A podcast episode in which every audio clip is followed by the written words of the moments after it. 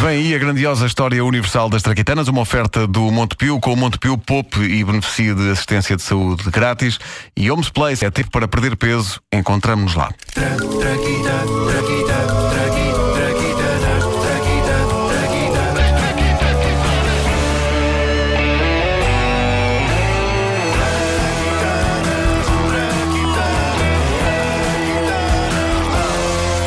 Gosto daquilo que está por trás de uma invenção como a prótese dentária, também conhecida como a placa.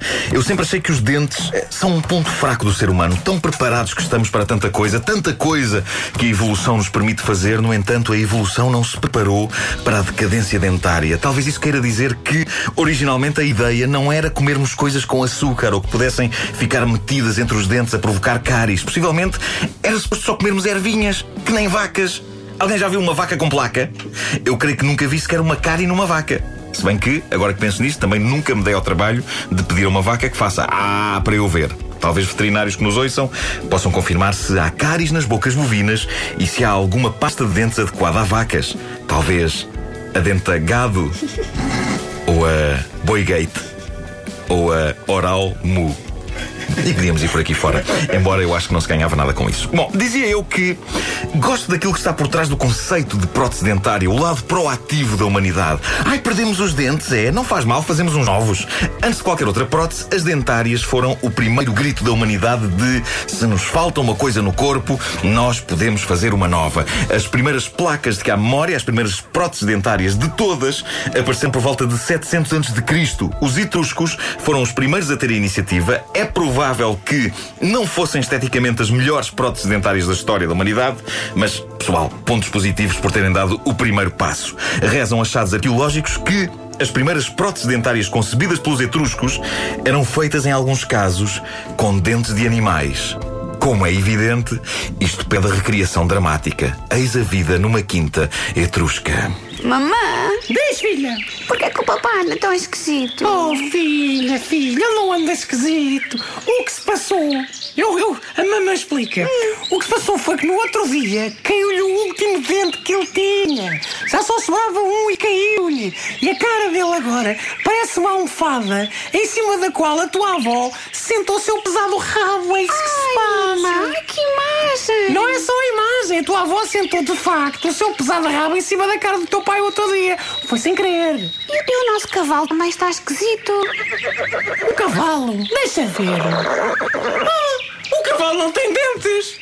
Tu queres ver que o teu pai. Ai, o teu pai. Espera aí, espera aí. Oh, oh. Inserir aqui nome etrusco. O que é que tu fizeste ao nosso cavalo? Surpresa, querida! Olha, olha, olha, olha os dentinhos. Ele tinha dentes de cavalo? Sim, meu Deus. Sim. Ah, era o tipo de coisa que acontecia. Dia sim, dia não. Ah. Nota mental: proposta de programa para apresentar aos canais de televisão uma série capaz de reunir o melhor e mais prestigiante das grandes produções históricas de Hollywood com o humor acessível e desbragado de programas como Os Malucos do Riso. Título de trabalho: Etruscos e Patuscos. Adiante. Ah, a primeira dentadura completa e anatomicamente perfeita foi criada no Japão, na província de Ki, em 1538. O seu proprietário, um homem desdentado chamado Nakaoka Tei. Uh, ouçamos como ele estava feliz. Nakaoka Tei! You should have stayed at home yesterday. Nem acredito que tenho dentes outra vez. E agora é para sempre, é para sempre. Adeus cáries, adeus queda de dentes, adeus... Que, que é isto? Um dente? Então, mas... Então. Pois, pois, o drama é este. Esta... Pois, esta. Já, já acabou o seu tempo, figura histórica.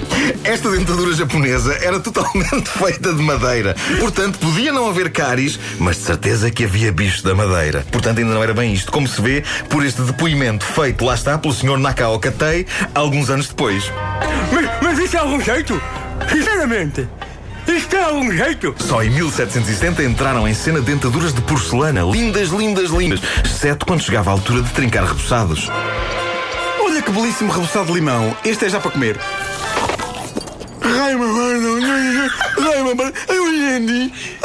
Em plena era industrial, outras experiências com outros materiais foram feitas. No século XIX, houve placas feitas de porcelana e ouro de 24 quilates, resina acrílica, plásticos diversos. Hoje em dia, as dentaduras postiças são feitas, na sua maioria, de um produto com um nome tão tramado de dizer, sobretudo por quem não tem dentes, que ainda bem que não é preciso dizê-lo. Falamos do polimetilmetacrilato. Ah. Se não, ia ser assim. Eu quero uma dentadura de polimetilmetacrilato. Não percebo. Polimetilmetacrilato. Não, nada. Polimetilmetacrilato. Senhor guarda, diga, cavalheiro, este senhor está a incomodar-me, detenha-o. Não está sem passar os corretos? O mais ridículo desta situação é que ele podia simplesmente ter dito acrílico. Mas tudo bem. Uma